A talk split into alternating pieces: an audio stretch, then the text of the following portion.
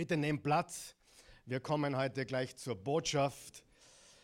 Wie ihr gerade gesehen habt, ich habe vergangene Woche Dinge gesehen, die ich noch nie in meinem ganzen Leben gesehen habe. Wir waren direkt im Erdbebengebiet in der Südosttürkei an der syrischen Grenze, nicht weit davon entfernt. Und vier Städte wurden extrem stark getroffen. Wir haben auch ein paar Fotos noch vorbereitet, ich möchte auch noch zeigen. Wir haben einiges an Fotos. Da sieht man die Stadt Hatay oder Antakya. Antakya. Wir zeigen ganz kurz die Fotos noch. Das sind Fotos direkt aus dieser Stadt. Diese Stadt Antakya ähm, wurde am schlimmsten von elf Städten getroffen. Vier davon wurden am allerstärksten getroffen, also dem Erdboden gleichgemacht. Und davon die Stadt Antakya am allerschlimmsten von allen Städten.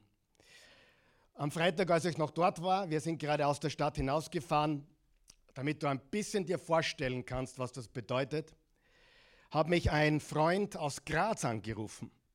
Einfach, der wusste gar nicht, dass ich dort bin. Der hat mich einfach angerufen, weil er mich angerufen hat. Keine Ahnung, was er genau wollte. Und ich habe gesagt, du, ich bin in der Türkei, ich bin da unten. Und er fragte mich, wie ist es wirklich? Auch ein Mensch, der weiß, dass die Medien nur das berichten, was den Medien gut tut. Ganz wichtig. Die Medien blasen das auf, was sie aufblasen möchten. Sie halten das klein, was sie klein halten möchten. Wer hat das vorher gewusst? Ganz, ganz wichtig. Glaub nicht alles, was du siehst und hörst. Bitte. Ja? Von Hatay habe ich ganz wenig gehört in den Medien. Wir waren auch in Gaziantep, das ist eine Millionenstadt. Da war ganz wenig kaputt, auch einiges kaputt. Und er rief mich an und er fragte mich, und er kommt übrigens aus Graz. Und, äh, und ich habe gesagt, du, gebrauche deine Fantasie ein bisschen, hast eine große Fantasie. Stell dir vor, Graz gibt es nicht mehr. Stell dir vor, Graz gibt es nicht mehr. Hast du es im Kopf? 90 Prozent der Häuser eingebrochen, die, die stehen, stehen schief, stehen, sind kurz vorm Einsturz. Das einzige, einzige Gebäude, das so gut wie unversehrt geblieben ist, was wir gesehen haben, war das Fünf-Sterne-Hotel, das einzige Fünf-Sterne-Hotel, was es in diesem Ort, in dieser Stadt gibt. Jeder hat irgendjemanden verloren. Jeder. Unser Freund da drüben bei der Firma Fantastik, das ist dieses Möbelgeschäft direkt an uns, also direkt neben uns, äh, wird von einem Türken betrieben, der wohnt mittlerweile in Antalya. Wir haben ihn getroffen und er stammt aus dieser Stadt. Er alleine hat 25 Verwandte verloren. 25 Verwandte. Cousinen, Cousins. Und darüber hinaus hat er gesagt, ich kenne über 50 Menschen persönlich gut, die, es, die gestorben sind. Graz gibt es nicht mehr. Linz gibt es nicht mehr. Stell dir das bildlich vor. Und Antiochia, darum, äh, darum sind wir auch dahin gefahren, weil es unsere Lieblingsstadt ist in der ganzen Türkei. Antiochia, so heißt sie, diese Stadt ursprünglich, war in der Antike nach Rom und Alexandria die drittgrößte Stadt der Welt. Und in der Apostelgeschichte steht folgendes im Kapitel 11, Vers 26. So kam es, dass die Jünger zuerst, zum allerersten Mal, in Antiochia Christen genannt wurden. Der erste Platz auf der ganzen Welt, wo jemand Christ bezeichnet wurde, war in dieser Stadt. Vor allem vor fast 2000 Jahren. Diese Stadt ist schon elfmal zerstört worden und wurde jedes Mal wieder aufgebaut. Und das ist auch jetzt der Plan. Wir haben bis jetzt insgesamt von hier von der Oase Church 7000 Euro geben können. Wir haben den Großteil bar übergeben an einen ganz großen Teil an den Pastor, den ihr gerade gesehen habt. Die Oase Church hat einen großen LKW mit Wasser gekauft. Also einen, die längsten LKWs, die es halt gibt. Ich weiß nicht, wie lang die sind. Die richtig großen LKWs. Da kostet eine volle Ladung genau 2000 Euro an Wasser. Das haben wir an Ort und Stelle bezahlt. Von dem Geld, was du gegeben hast, was wir hier gegeben haben. Und das ist erst der Anfang, liebe Freunde. Wir wollen unsere Brüder und Schwestern dort unterstützen. Das ist die Stadt, die zum ersten Mal gesagt hat, das sind Christen. Warum wurden sie Christen genannt? Bis dorthin wurden sie genannt Nachfolger des Weges. Warum? Jesus hat gesagt, ich bin der Weg, die Wahrheit und das Leben. Und diese Christen waren Jesus so ähnlich, dass sie genannt wurden Christen, von Christus abgeleitet. Und das ist der Ort, wo das passiert ist. Darf ich uns heute herausfordern, liebe Freunde? Darf ich das? Wer ist bereit, herausgefordert zu werden? Ich habe eines gelernt in meinem Leben. Don't sweat the small stuff. Weißt du, was das heißt? Ärgere dich nicht über die kleinen Dinge. Regel Nummer eins im Leben, ärgere dich nicht über die kleinen Dinge. Regel Nummer zwei, es sind alles kleine Dinge. Ich wiederhole das, das ist, dann gehen wir heim, okay? Was das, was das verstehst, hast du viel verstanden.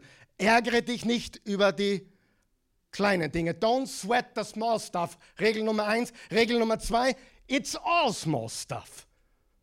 Deine Probleme mit den Kindern, deine Probleme mit der Frau, mit dem Mann, mit dem Leben, mit den Finanzen, ist nichts dagegen, was diese Menschen dort erleben und erlebt haben.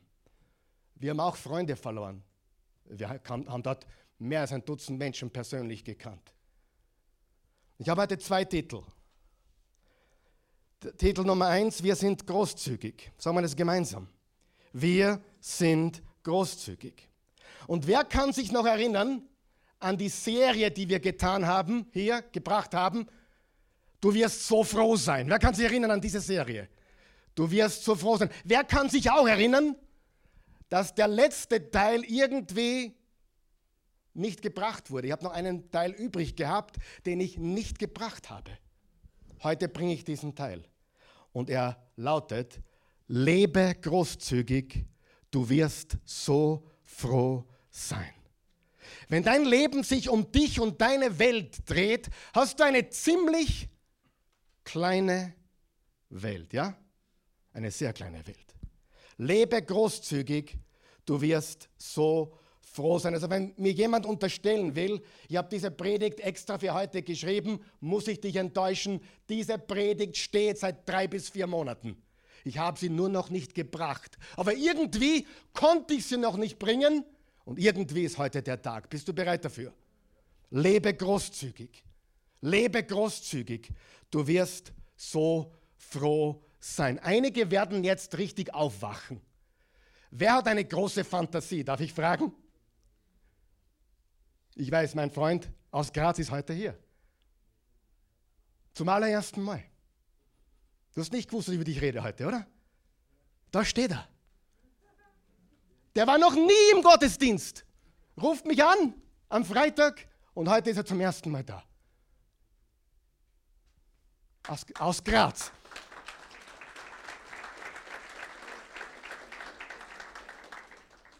Einige vielleicht wissen, wer es ist. Es ist Harald Meyer, dreifacher Tour de France-Teilnehmer, ein sehr berühmter Sportler in Österreich.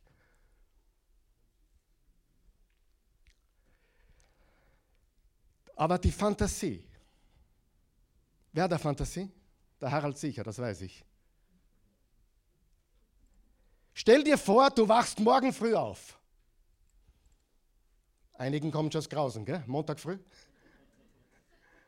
Stell dir vor, du, du wachst morgen früh auf und du findest heraus, dass du ein Bankkonto besitzt auf, und auf diesem Bankkonto liegt das gesamte Geld, das du bis jetzt in deinem Leben verschwendet hast.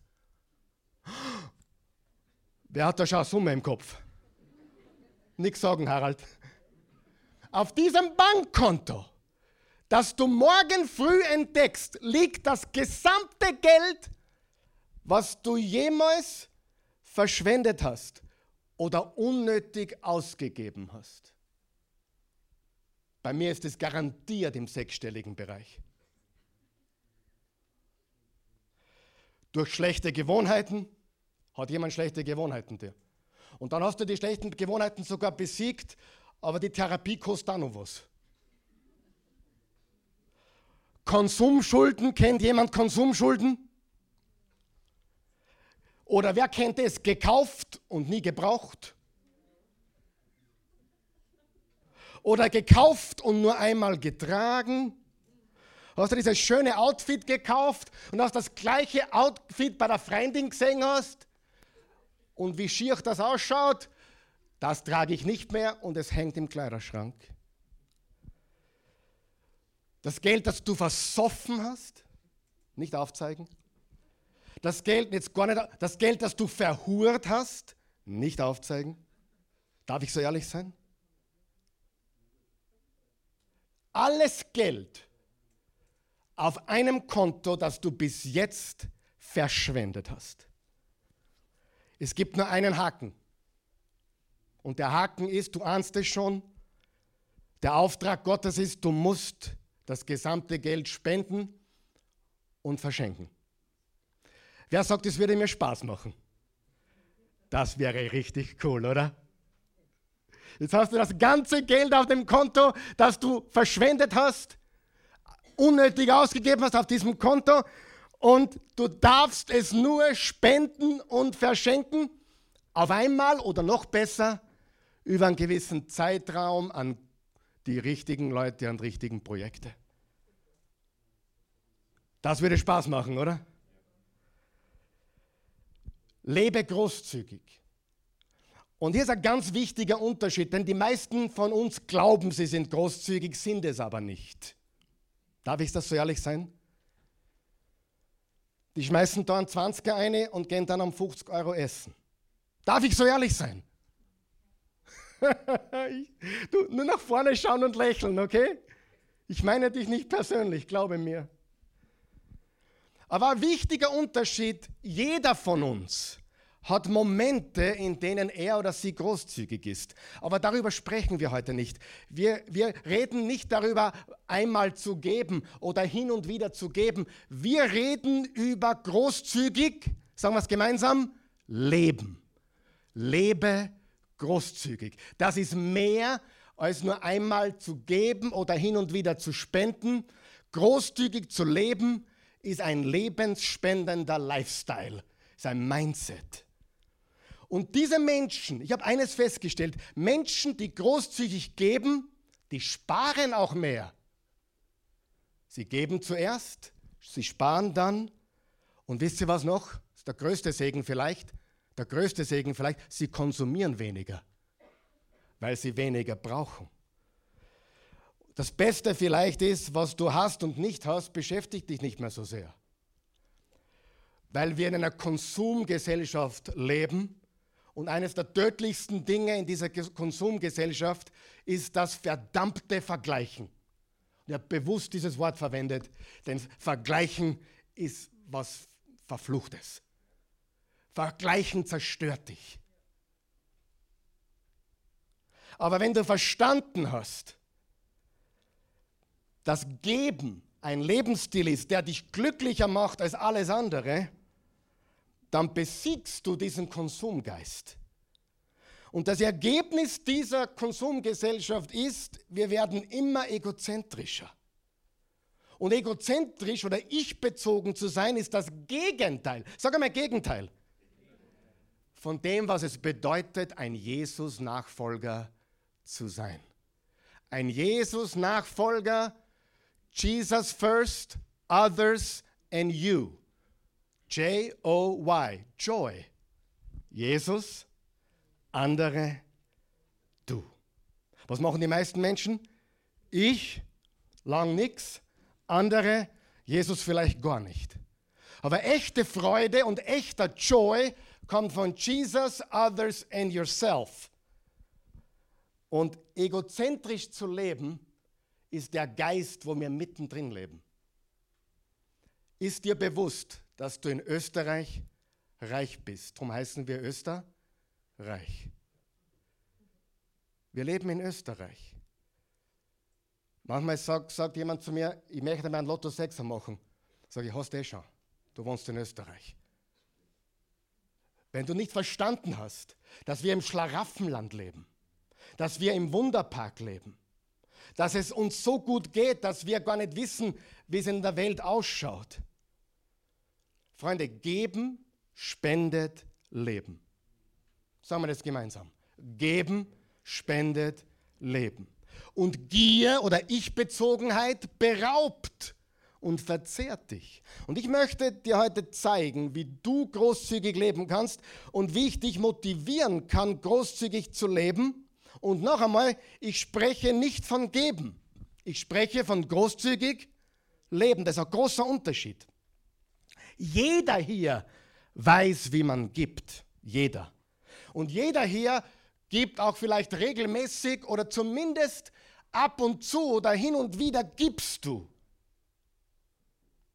Das ist ungefähr so. Ich gebe euch zwei Illustrationen. Wie wenn du sagen würdest, ich bin eh eine gute Person. Wer hat das schon mal gesagt? Ich bin eh eine gute Person. Freund, die schlechteste Person, die jemals auf unserem Globus gegangen ist, hat schon mal was Gutes getan. Verstehen wir das? Jeder tut hin und wieder was Gutes. Die schlechtesten Menschen tun hin und wieder was Gutes. Und die knausrigsten geben hin und wieder was. Amen. Also ich rede nicht von geben. Ich rede nicht von geben. Ich rede nicht von dem, was du da reinwirfst oder nicht oder überweist. Ich rede von einem Leben der Großzügigkeit. Oder, und das ist auch der Grund, warum du keinen Streit mit dem Ehepartner gewinnen kannst. Unmöglich. Mit dem Ehepartner streiten funktioniert nicht. Weißt du warum? Der Ehepartner sagt, du hilfst nie im Haushalt. Was antwortest du? Doch, vor drei Wochen habe ich eh den Müll hinausgetragen. Oder vor zwei Wochen habe ich eh den Geschirrspüler ausgeleert. Sieh, du hast die richtige Antwort. Hey, du, du hast Unrecht, ich tue ja eh hin und wieder was. Wer von euch weiß, ein großer Unterschied zwischen einem Lebensstil, der Großzügigkeit, hin und wieder was Gutes tun, macht dich nicht zu einem guten Menschen. Sind wir uns da einig? Hin und wieder was geben, macht dich nicht großzügig. Bist du wirklich großzügig? Viele sind verwirrt, was Großzügigkeit betrifft. Und es gibt paar Mythen, die wir aufklären müssen. Mythos Nummer eins. Großzügigkeit ist spontan. Stimmt das? Nein. Kann es spontan sein? Ja. Aber Spontanität ist Spontanität und Großzügigkeit ist Großzügigkeit. Die beiden sind nicht unbedingt miteinander verbunden. Weißt du, ich kann heute auf die Tränendrüse drucken. Ich kann heute so wie es viele tun, Emotionen wirken lassen, was sicher heute passiert, das ist mir schon klar. Aber emotionales Geben ist keine Großzügigkeit. Sogar Menschen, die normal nicht geben, geben, wenn ihnen die Tränen kommen. Versteht ihr, was ich sage? Das ist nicht Großzügigkeit. Das kann jeder. Spontan ist oft emotional. Ich habe früher Autos verkauft und ja, der Herr hat mich schon vergeben. Ich habe Autos verkauft. Ich habe äh, als, als junger Mann drei Jahre im Autogeschäft gearbeitet in Amerika, habe Autos verkauft. War relativ erfolgreich. Ich konnte Leute gut überzeugen. Und es gab eine Regel: Lass sie nicht gehen. Vor allem, wenn ich sage, ich will darauf oder ich will darüber schlafen. Ich habe immer gesagt, du, da kannst du nicht drauf schlafen, wir verkaufen keine Matratzen. Wir verkaufen Autos. Ist ein bisschen ungemütlich. Das, das Letzte, was ein Verkäufer will, ist, dass der Kunde sagt, ich will mir es überlegen. Die werden sich gar nichts überlegen, die sind weg. Es ist Faktum. Jeder, der im Verkauf gearbeitet hat, weiß das. Und als naiver Jüngling, eines, ich habe gerade angefangen als, 21er im Autogeschäft und der Chef fragte mich ja, wie war dein Tag? Sagt, sagte ich, super. Ich habe fünf Leute aufgeschrieben, die werden morgen wieder kommen. Und der hat gesagt, geht's noch? Und, und von dann an wurde ich der Powerverkäufer und mein Spitzname war der Terminator.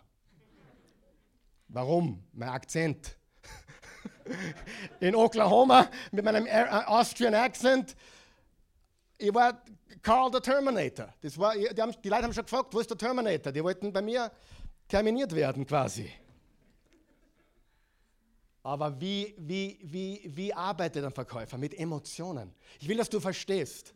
Emotionales Geben hat nichts mit Großzügigkeit zu tun. Verstehen wir das? Nichts. Ist es falsch zu geben, weil man Emotionen hat? Nein, überhaupt nicht. Gib, bitte, um Himmels Willen. Aber das stimmt nicht. Es ist nicht schlecht, wenn man aus Emotionen gibt, aber es ist nicht notwendigerweise Großzügigkeit. Das zweite Mythos oder der zweite Mythos ist, Großzügigkeit ist eine Summe. Total daneben. Total daneben. Beim Geben, was ist genauso wie beim Bibellesen das Entscheidende, sagen wir es gemeinsam? Kontext. Sag mal, sag mal Kontext. Wenn jetzt jemand 10.000 Euro gibt, ist das viel oder wenig? Du weißt es nicht, weil dir der Kontext fehlt. Dir fehlt der Kontext.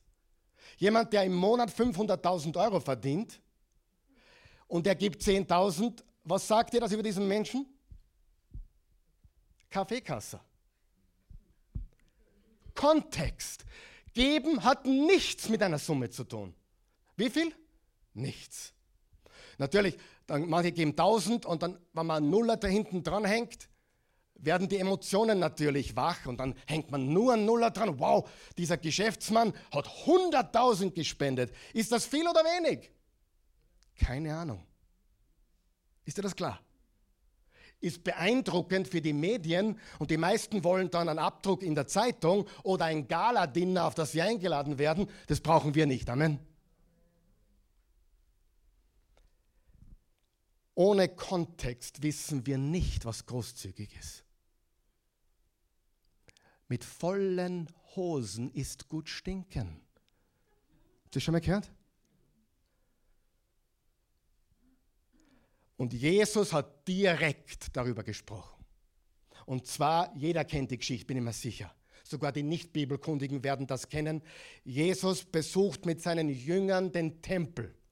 Und dort vom Tempel gab es den Opferkasten. Und dann steht folgendes im Lukas 21, Jesus blickte auf und sah, wie reiche Leute Geld in den Opferkasten warfen. Jesus sagt, Jungs, bleiben wir mal kurz stehen, ich will ein bisschen schauen. Ich will beobachten. Und er blickte und sah, wie reiche Leute Geld einwarfen. Er sah auch, wie eine arme Witte zwei kleine Kupfermünzen, zwei Lepta, das sind ganz winzige Münzen, hineinsteckte. Da sagte er, ich versichere euch, diese arme Witwe hat mehr, sag einmal mehr, mehr. Und diese zwei Schärflein, diese zwei Kupfermünzen waren nicht einmal ein 64. eines durchschnittlichen Tageslohn, also nichts. Aber sie hat mehr eingelegt als alle anderen. Wo hat der Jesus das Rechnen gelernt? Was ist das für eine Mathematik? Jesus würde sagen, liebe Freunde, das ist Reich Gottes Mathematik. Das ist Himmelmathematik. Und in Vers 4 steht weiter, denn die anderen haben nur etwas von ihrem Überfluss abgegeben, sie aber hat alles hergegeben, was sie selbst dringend zum Lebensunterhalt gebraucht hätte. Lesen wir das noch einmal. Sie aber hat alles hergegeben, was sie selbst dringend zum Lebensunterhalt gebraucht hätte. Freunde, größer, Mut, großer Mythos, Groß, Großzügigkeit ist keine Summe. Sagen wir das gemeinsam?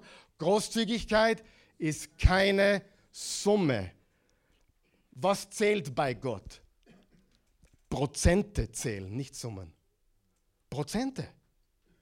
Was bleibt dir über? Was bedeuten die 10 Euro für dich, die 100 Euro, die 1000 Euro, die 10.000 Euro, die 100? Was bedeutet das für dich? Und das, der dritte Mythos, reiche Menschen sind großzügig. Nein. Darf ich euch was klar sagen? Reiche Menschen sind reich und großzügige Menschen sind großzügig. Und arme Menschen sind arm. Bleiben wir am Boden. Großzügige Menschen sind großzügig. Reiche Menschen sind reich. Arme Menschen sind arm. Die Wahrheit ist, diese Dinge hängen nicht zusammen. Die Wahrheit, wie der junge Mann in der ersten Reihe schon angedeutet hat, ist, dass arme Menschen normalerweise viel großzügiger sind wie reiche Menschen. Gibt es Reiche, die großzügig sind? Ja, natürlich. Aber im Schnitt sind arme Menschen großzügiger wie reiche. Warum? Weil ein armer Mensch keinen Reichtum aufbauen will. Die meisten armen Menschen kämpfen ums nackte Überleben. Das heißt, sie verstehen Armut und sie verstehen Mangel. Und darum helfen arme oder ärmere Menschen viel schneller und großzügiger, weil sie sich auskennen beim Armsein. Weil sie spüren können, was es bedeutet. Und sie wissen auch, das ist vielleicht meine einzige Chance, dass wenn ich einmal am Boden bin, dass mir wer hilft. Arme Menschen sind meist großzügiger wie Reiche. Aber ich muss zugeben, ich kenne auch ein paar Reiche, sehr großzügige.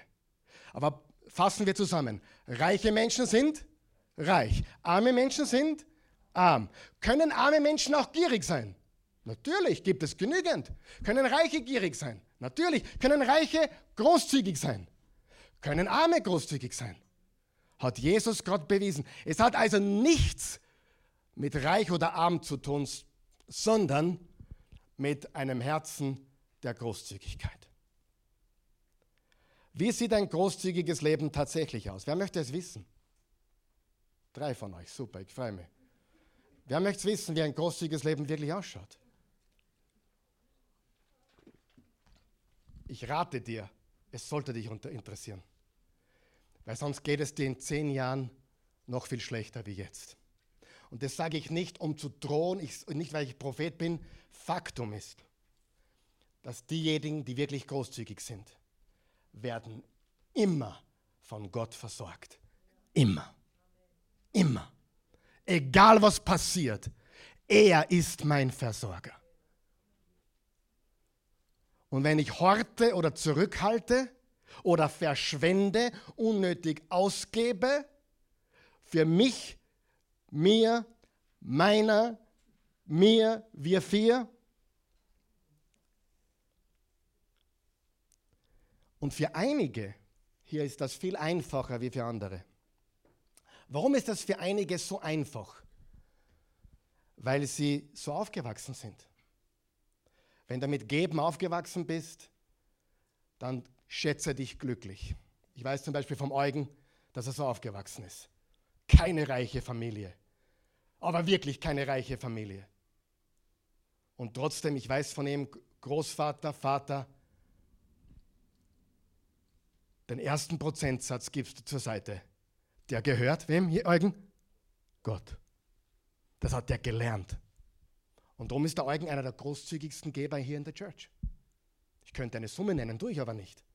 Aber er ist aufgewachsen damit. Und wisst ihr was? Es fällt ihm auch nicht mehr schwer, weil er es das ganze Leben getan hat. Und einige praktizieren schon sehr lange und daher wissen sie auch, wie es funktioniert und es schmerzt nicht. Es macht Freude.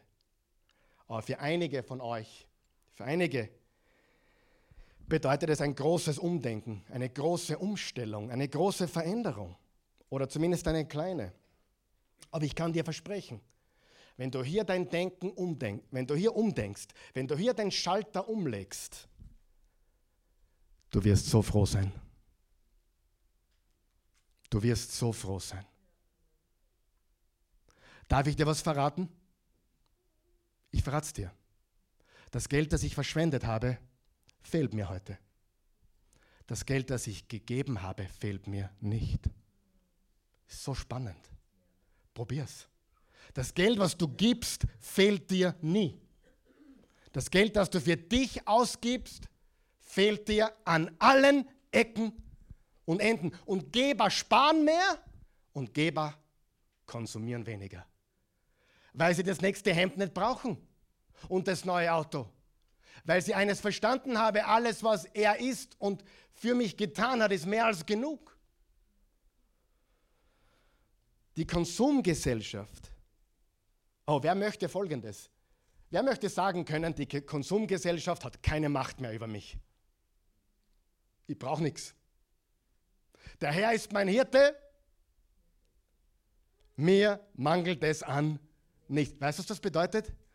David war ein, David war ein Hirtenjunge. Glaubst du, dass der reich war? Der war ein Hirtenbur. Und er sagt, der Herr ist mein Hirte, nichts fehlt mir. Was sagt er damit? Ich bin Millionär? Na, er sagt, mir fehlt nichts. Hat er Auto gehabt? Cabrio?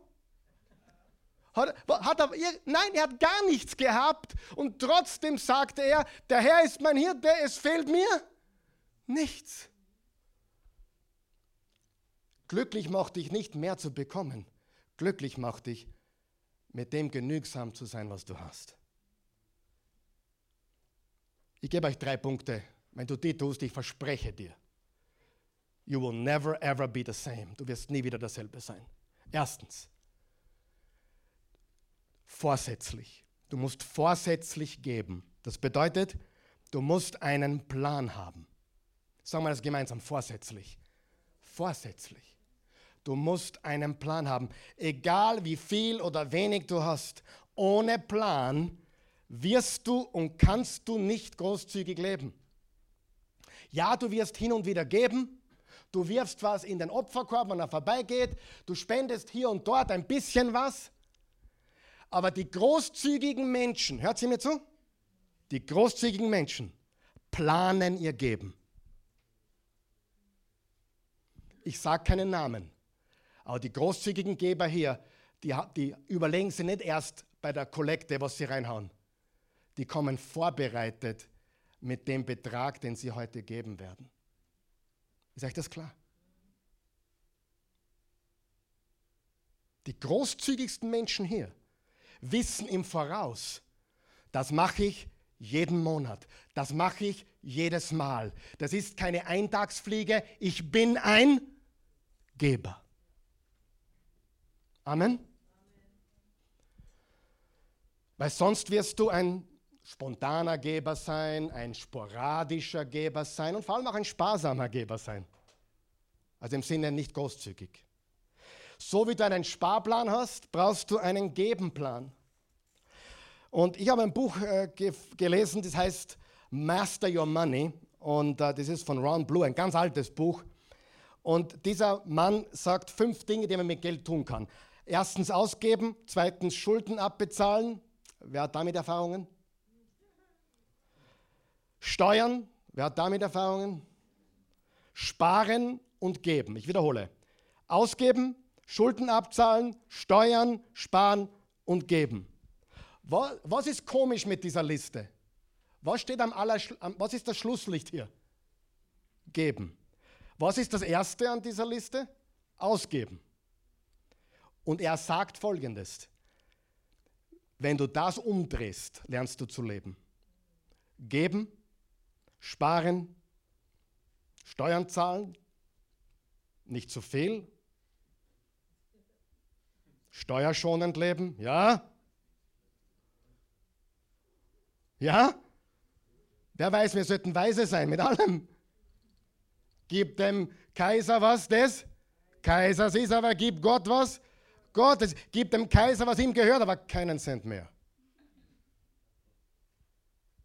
Jetzt habe ich einigen geholfen. Und wenn du das noch nicht verstanden hast, brauchst du einen Kurs, wie man Steuern richtig zahlt. Geben, sparen, steuern, Schulden abzahlen und ausgeben, was übrig ist.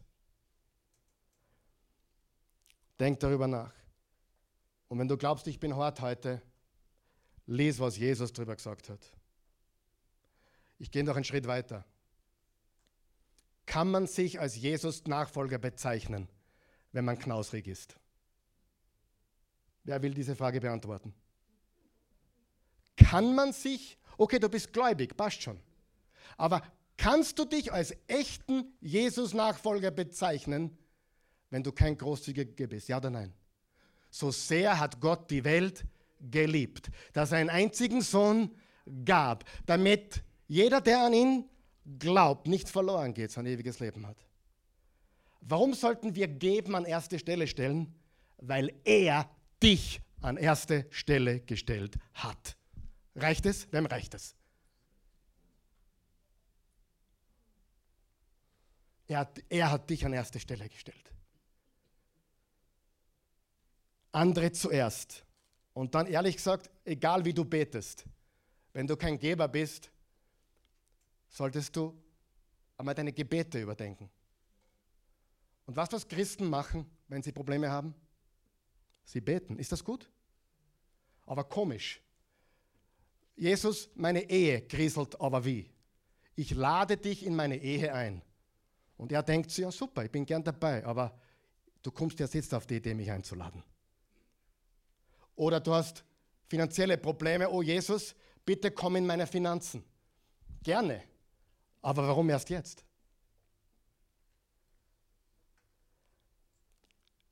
Wer von euch weiß, es ist, es ist sehr leicht, ein Heuchler zu sein. Und das passiert. Wenn wir so weiterleben und glauben, man gibt Gott ein Trinkgeld, dann werden wir, ich kann es dir prophezeien, du wirst ein christlicher Heuchler. Warum? Du kannst nicht Gott ein Trinkgeld geben. Er ist nicht dein Ober, er ist nicht dein Diener, er ist nicht dein Kellner, er ist ein König. Jesus ist König. Was bringt man Königen? Gold, Weihrauch und Myrrhe, lauter teure Sachen. Er ist ein König und er hat Dinge auf den Kopf gestellt. Und er hat gesagt, ich bin gekommen, um mein Leben zu geben als Lösegeld für viele. Freunde, Jesus ist die einzige Hoffnung. Sind wir uns da einig? Und wisst ihr, was so spannend ist? In Antakya, keine Menschen mehr da, nur noch Arbeiter und Helfer. Die Stadt ist eine Geisterstadt. Und wisst ihr was? Mein Pastorfreund war beim Bürgermeister und hier ist, was er mir gesagt hat. Ich kann es nicht beweisen, aber er hat es mir gesagt. Die Stadthatei hat verstanden, also die Obrigkeit hat verstanden, dass nur christliche Organisationen da sind, um zu helfen. Nur Christen. Und der Pastor sagt mir, hey, das ist die schlimmste Zeit, die es hier gibt. Aber Christen werden leuchten und Salz sein, wie immer. Und in diesem Board-Meeting, wo er war mit dem Bürgermeister, hat einer der Boardmitglieder gesagt, wir können die nicht wirken lassen hier, denn die essen Schweinefleisch. Und der Bürgermeister hat gesagt, stopp mit dem Schwachsinn. Die sind da, um uns zu dienen. Christen. Wer glaubt, dass die Gemeinde wichtig ist? Pastor Ali hat über 1000 Menschen in seiner Gemeinde in Izmir. Kann man sich in der Türkei gar nicht vorstellen. Ein grandioser Mann. Er ist mit mindestens 25 Menschen von seiner Gemeinde dort, Tag und Nacht, seit Wochen bereits. Und er fliegt jeden Sonntag zurück, um zu predigen.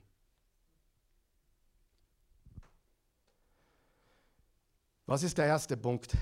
Vorsätzlich. Sagen wir es gemeinsam. Vorsätzlich. Nicht zufällig, nicht spontan, nicht hin und wieder. Vorsätzlich. Zweitens, kalkuliert. Du musst im Voraus entscheiden, wie viel. Eine Summe, aber noch viel besser, liebe Freunde, als eine Summe, ist ein Prozentsatz. Warum ist es besser, einen Prozentsatz festzulegen? Weil sich Einkommen verändert. Richtig? Manchmal verdienst mehr, manchmal weniger, darum ist ein Prozentsatz besser. Ich gebe 5%, ich gebe 10%, ich gebe 15%, ich gebe 30%, was immer der Prozentsatz ist. Leg ihn fest. Und großzügige Menschen legen das zur Seite bevor sie etwas für sich selbst ausgeben. Und Freunde, das ist ein Fakt. Und glaub mir, sie kommen mit den 90 Prozent weiter wie mit den ganzen 100 Prozent. Das bestätigt mir jeder, der das tut. Wer kann Amen sagen zu dem? Du kommst mit den 90 Prozent weiter wie mit 100. Du kommst mit den 80 Prozent weiter wie mit den 100, wenn dein Einkommen das hergibt. Und ich weiß, es gibt Menschen, die haben nichts. Auch unter uns gibt es solche Menschen. Und darum alles, was ich heute sage, was ist wichtig? Kontext. Kontext. Kontext.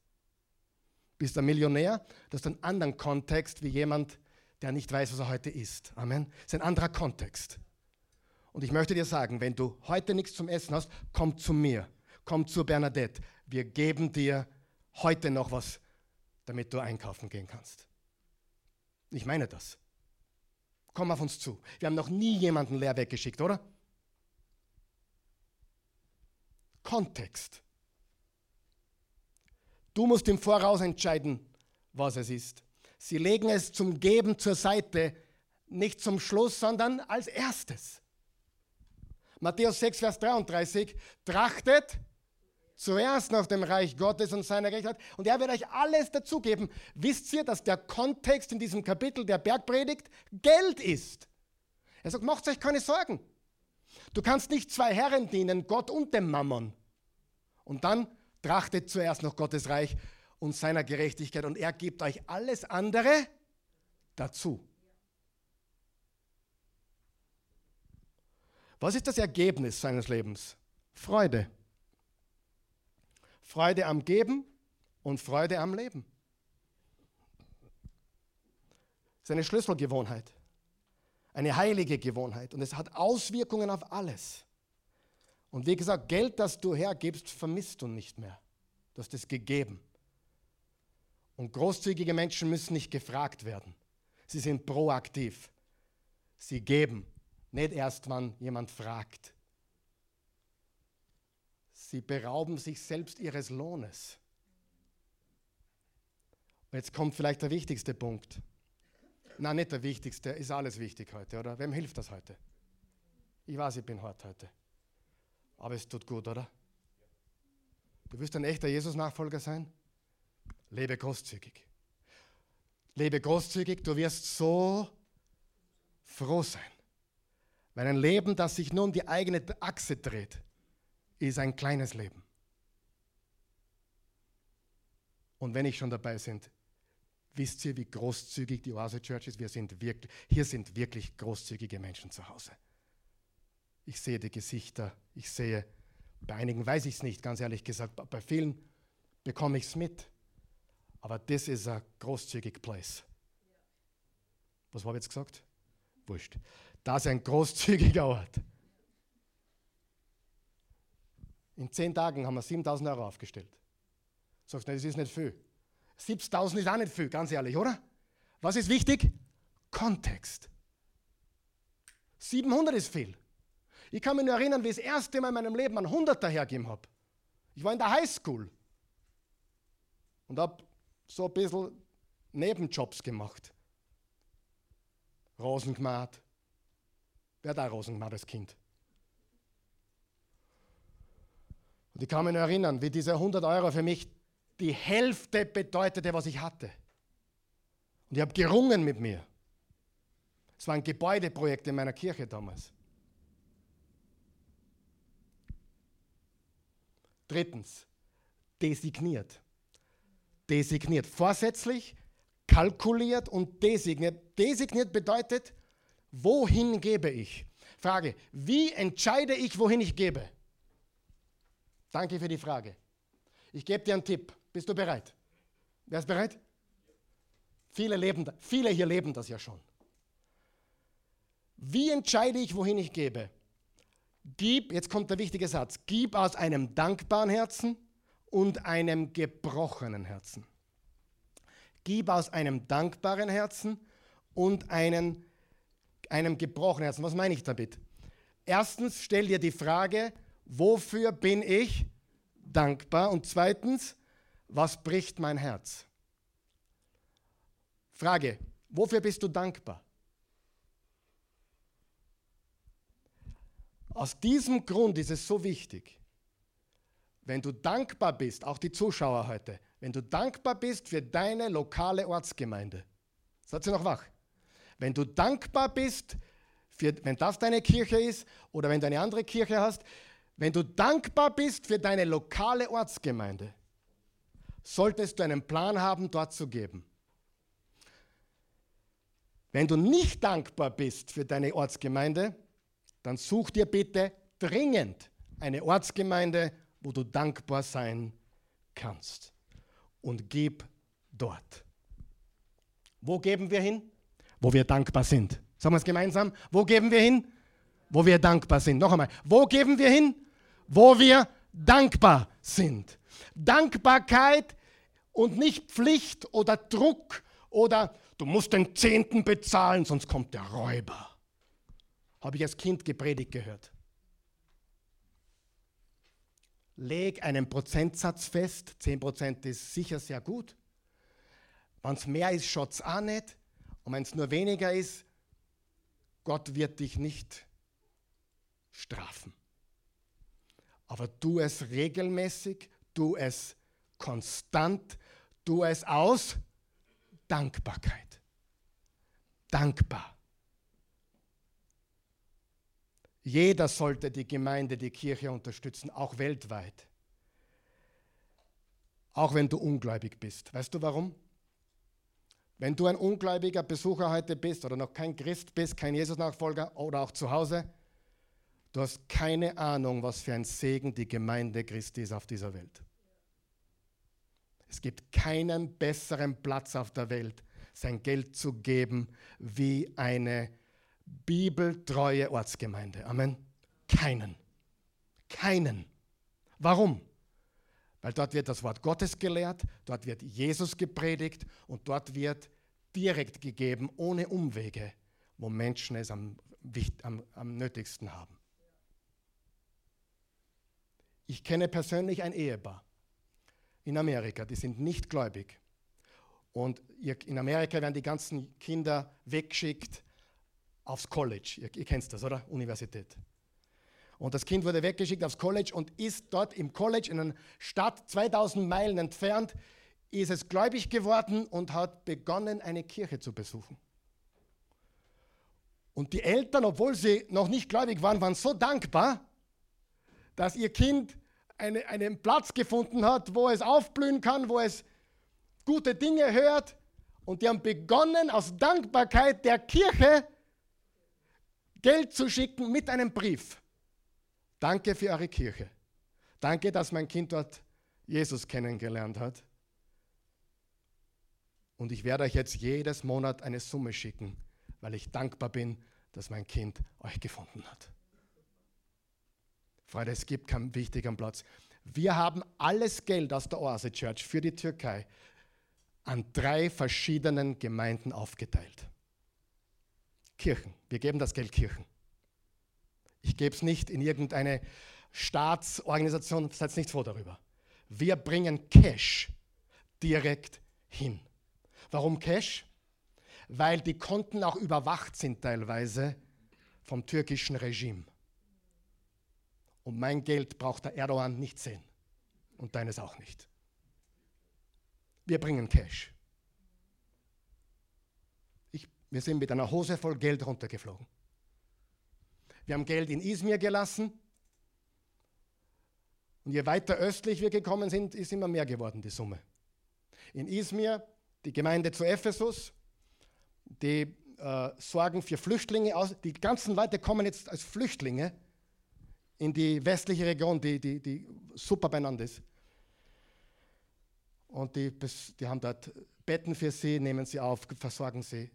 Auch in Antalya, waren wir bei, waren wir bei zwei Kirchen sogar in Antalya und dann eben den Pastor in Izmir, eine andere Gemeinde wieder. Das ist die Gemeinde in Antalya hier. Das ist der Pastor zu meiner von euch aus gesehen Rechten. Das ist die Gemeinde in Antalya, eine davon. Die haben im Obergestock 23 Flüchtlinge aus Antakya mit Betten und Essen. Freunde, wir geben unser Geld direkt, unkompliziert dort, wo die Menschen sind. Amen. Okay, gehen wir zurück. Das, warum wir der Gemeinde geben sollen? Immer Gemeinden, weil Kirchen, gute Kirchen, nicht alle, es gibt Korruption überall, wer weiß das. Aber die Gemeinde ist das Licht der Welt, das Salz der Erde und wir sind verantwortlich für die Armen und die Verwundeten. Geplant geben, kalkuliert geben und designiert geben. Vorsätzlich geben, kalkuliert geben und designiert geben. Und ganz ehrlich, wenn du, wenn du kein Geber bist, bist du nicht dankbar. Darf ich so ehrlich sein? Warte, ich drehe mich kurz um. Wenn du noch kein Geber bist, bist du noch nicht dankbar. Ja, aber Pastor, ich bin dankbar im Herzen. Frag einmal deine Frau, was das zählt. Oder deine Kinder. Darf ich dir was sagen? Dankbarkeit muss zum Ausdruck gebracht werden. Haben wir das verstanden? Dankbarkeit, die nicht zum Ausdruck gebracht wird, ist keine Dankbarkeit. Dankbarkeit, weil ich so ein warmes Gefühl habe, ist ein warmes Gefühl im Herzen. Aber Dankbarkeit wird zum Ausdruck gebracht, indem ich etwas tue oder gebe. Wenn ich meiner Frau dankbar bin, dann unterstütze ich sie. Richtig? Also wofür bin ich dankbar? Hoffentlich für deine Ortsgemeinde. Wenn nicht, bitte such dir eine, wo du dankbar sein kannst. Und zweitens, was bricht dein Herz? Sieh, es ist nicht schwer zu, herauszufinden, wo du geben sollst. Nicht dort, wo du Druck verspürst. Nicht dort, wo Angst und Bang und, und, und gepredigt wird, aber dort, wo du dankbar bist. Und dort, wo dein Herz gebrochen ist. Ich kann ehrlich sagen, mein Herz ist gebrochen für diese Menschen in der Türkei. Und wir sind gerade dabei, einen Weg zu finden, wie wir nach Syrien rüberkommen können.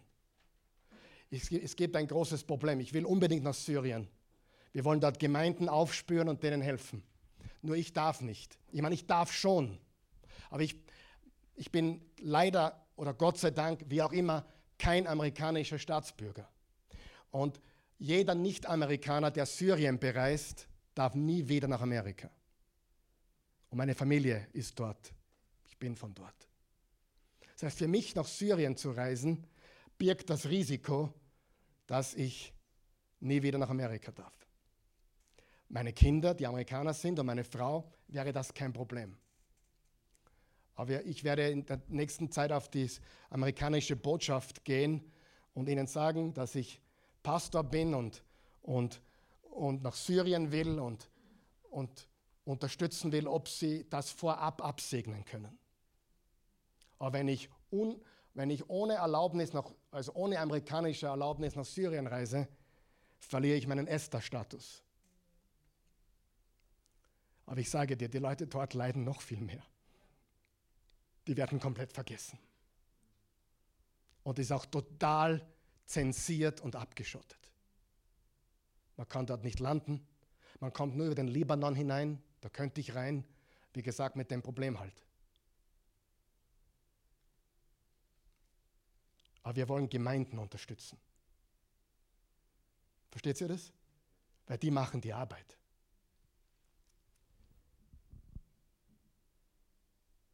Und wenn du keinen Plan hast, wirst du nicht geben. Wenn du keinen Plan hast, wirst du nicht bereit sein. Und,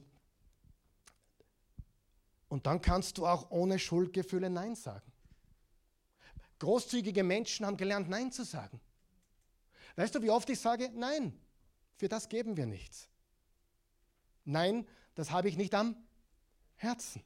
Und das kann ich deswegen mit Überzeugung tun, weil ich ja bereits weiß, wo mein Geld hingeht. Und die Wahrheit ist sogar, dass nicht großzügige Menschen sich oft durch Emotionen leiten lassen. Und wir können aber Nein sagen. Nein, wir haben schon bestimmt, wo wir geben. Was bricht mein Herz? Ich brauche kein Gala, ich brauche keinen Zeitungsartikel. Aus vollem Herzen geben, aus Dankbarkeit, weil geben bringt Freude. Hörst du mir noch kurz zu, bitte? Geben bringt Freude. Sparen bringt Frieden. Oh, Sparen bringt Frieden. Lebe vom Rest und das bringt Freiheit. Und jetzt stell dir vor, du hättest das schon dein ganzes Leben gemacht. Wie würde es da heute gehen? Beginne. Es ist besser für alle. Es ist besser für dich, es ist besser für deine Familie, es ist besser für alle. Die meisten hier haben ein großzügiges Herz, die meisten. Aber sie haben noch keinen Plan. Sie haben noch keinen Plan und sie haben noch nicht kalkuliert und sie haben noch nicht designiert. Aber ich möchte dir empfehlen, mach einen Plan, wo bin ich dankbar, mach einen Plan, was bricht mein Herz. Wenn dein Herz bricht für eine gewisse Gruppe von Menschen, für, keine Ahnung, gelähmte Kinder oder missbrauchte Frauen, wenn dein Herz dafür bricht, dann gib dort. Schreib ihnen und sag, von mir kannst du jedes Monat so und so viel erwarten. Wofür bricht dein Herz? Gib dorthin. Wofür bist du dankbar und wo bricht dein Herz? Entscheide dich. Wir leben in Austria. Wir haben schon im Lotto gewonnen. Entscheide dich, gib großzügig. Und noch wichtiger, lebe großzügig. Großzügige Menschen sind die glücklichsten Menschen auf Erden. Jesus sagte, geben macht glücklicher als nehmen. Glückseligkeit kann man nicht konsumieren. Du weißt das, weil du das schon probiert hast, oder? Liebe kann man sich nicht kaufen. Sex in unserer Gesellschaft leider schon. Aber konsumieren macht nicht glücklich. Geben macht glücklich. Yes?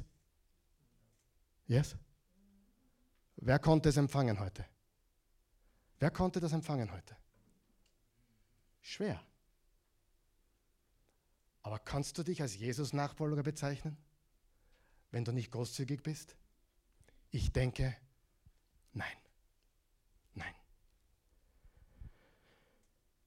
Und pass auf, was in deinem Leben passiert. Jesus hat keinen Witz gemacht, wie er gesagt hat, gebt und es wird euch gegeben.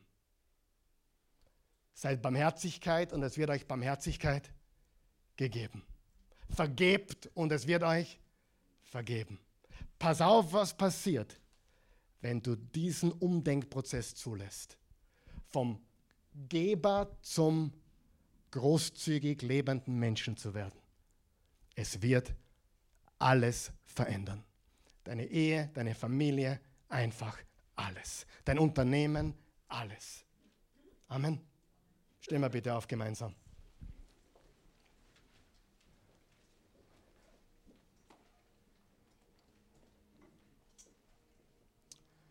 Oh man.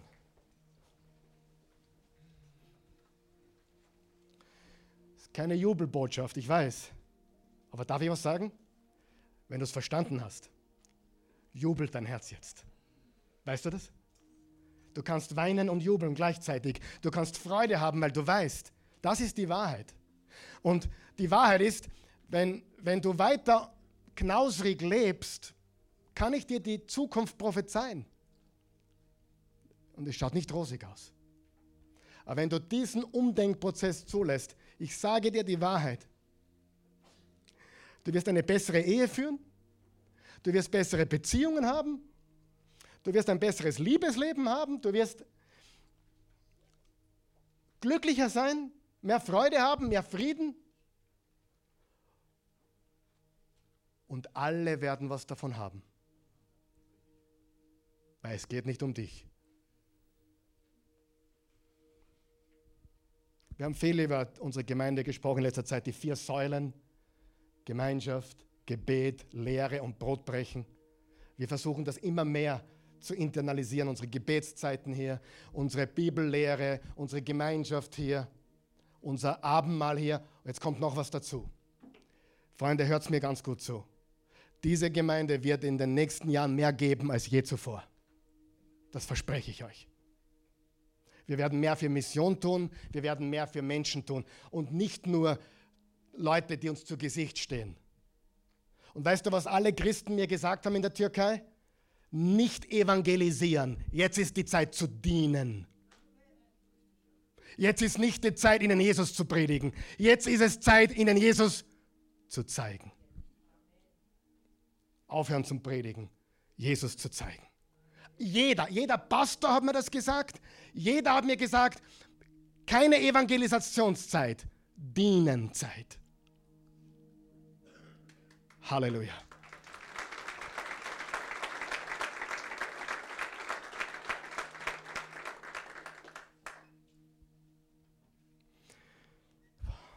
Herr Jesus, ich danke dir für deine Güte und Gnade. Ich danke dir für dein Erbarmen. Wir loben dich und preisen dich. Wir geben dir alle Ehre. Wir beten dich an.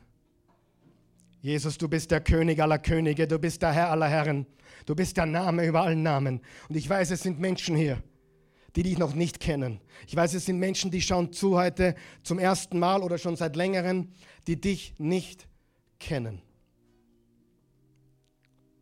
Sie sind religiös vielleicht, sie haben ihren eigenen Gott geschnitzt. Aber die Wahrheit ist, Gott ist nicht so, wie wir ihn wollen, Gott ist so, wie er ist. Du bist so, wie du bist und du bist Mensch geworden durch Jesus. Du bist am Kreuz für uns gestorben, für unsere Sünden, für alles, was wir verbockt haben, zerstört haben, äh, alles, was wir falsch gemacht haben, jeden Fehler und nennen wir es beim Namen, jede Sünde. Du bist dafür gestorben. Wenn du Jesus nicht kennst, die Bibel sagt, Jesus sagt, so sehr hat Gott die Welt gelebt, seinen einzigen Sohn gab, damit jeder, der an ihn glaubt, nicht verloren geht, sein ewiges Leben hat. Du musst an ihn glauben. Paulus sagte im Römer 10, Vers 9 und 10, wenn du mit dem Mund bekennst, Jesus ist Herr, und mit dem Herzen an seine Auferstehung glaubst, bist du gerettet. Wenn du das tun willst, bete jetzt mit mir. Und wir als Gemeinde helfen dir, dass du es auch zu Hause hören kannst und hier im Raum nicht alleine bist, beten wir, guter, gnädiger Gott, ich komme zu dir, so wie ich bin. Ich kann nicht anders. Es ist, was es ist. Ich bin ein Sünder. Ich brauche einen Retter. Und gemäß deines Wortes, Gott, ist Jesus der Retter der Welt. Ich glaube das, dass du, Jesus, am Kreuz meine ganze Schuld getilgt hast, für jede Sünde gestorben bist. Ich bekenne dich jetzt, Jesus, als meinen Herrn und meinen Erlöser, mein Herr und mein Gott. Ich glaube, du bist gestorben und du bist auferstanden. Du bist aus deinem Grab ausgebrochen. Lebendig Stärker als der Tod. Stärker als jede Sünde. Stärker als die Hölle. Stärker als meine Sünden. Ich vertraue dir und dir alleine. Ich lege alle Götzen ab und komme zu dir. In Jesu Namen. Amen. Amen. Wenn du das gebetet hast, bist du ein Kind Gottes geworden. Die Bibel sagt, du bist ein neuer Mensch. Das Alte ist vergangen, Neues ist geworden. Und wir beten noch ein Gebet für uns alle. Darf ich ehrlich sein? Wir alle sollten gedemütigt sein von dem, was wir heute gehört haben, oder? Und wollen großzügig leben, oder? Wenn du großzügig leben willst, ich möchte noch viel, viel mehr leben in dieser Großzügigkeit. Bete mit mir, Jesus. Du kennst mein wahres Herz. Ich kenne es nicht einmal selbst. Ich bin manchmal so verwirrt, kenne mich selber nicht. Ich will leben als echter Jesus-Nachfolger. Großzügig, hingegeben, dir allein vertrauend, denn du bist mein Versorger. Ich vertraue dir ganz. Ich gebe mich dir hin. Ich ordne mich, ich ordne mich dir unter.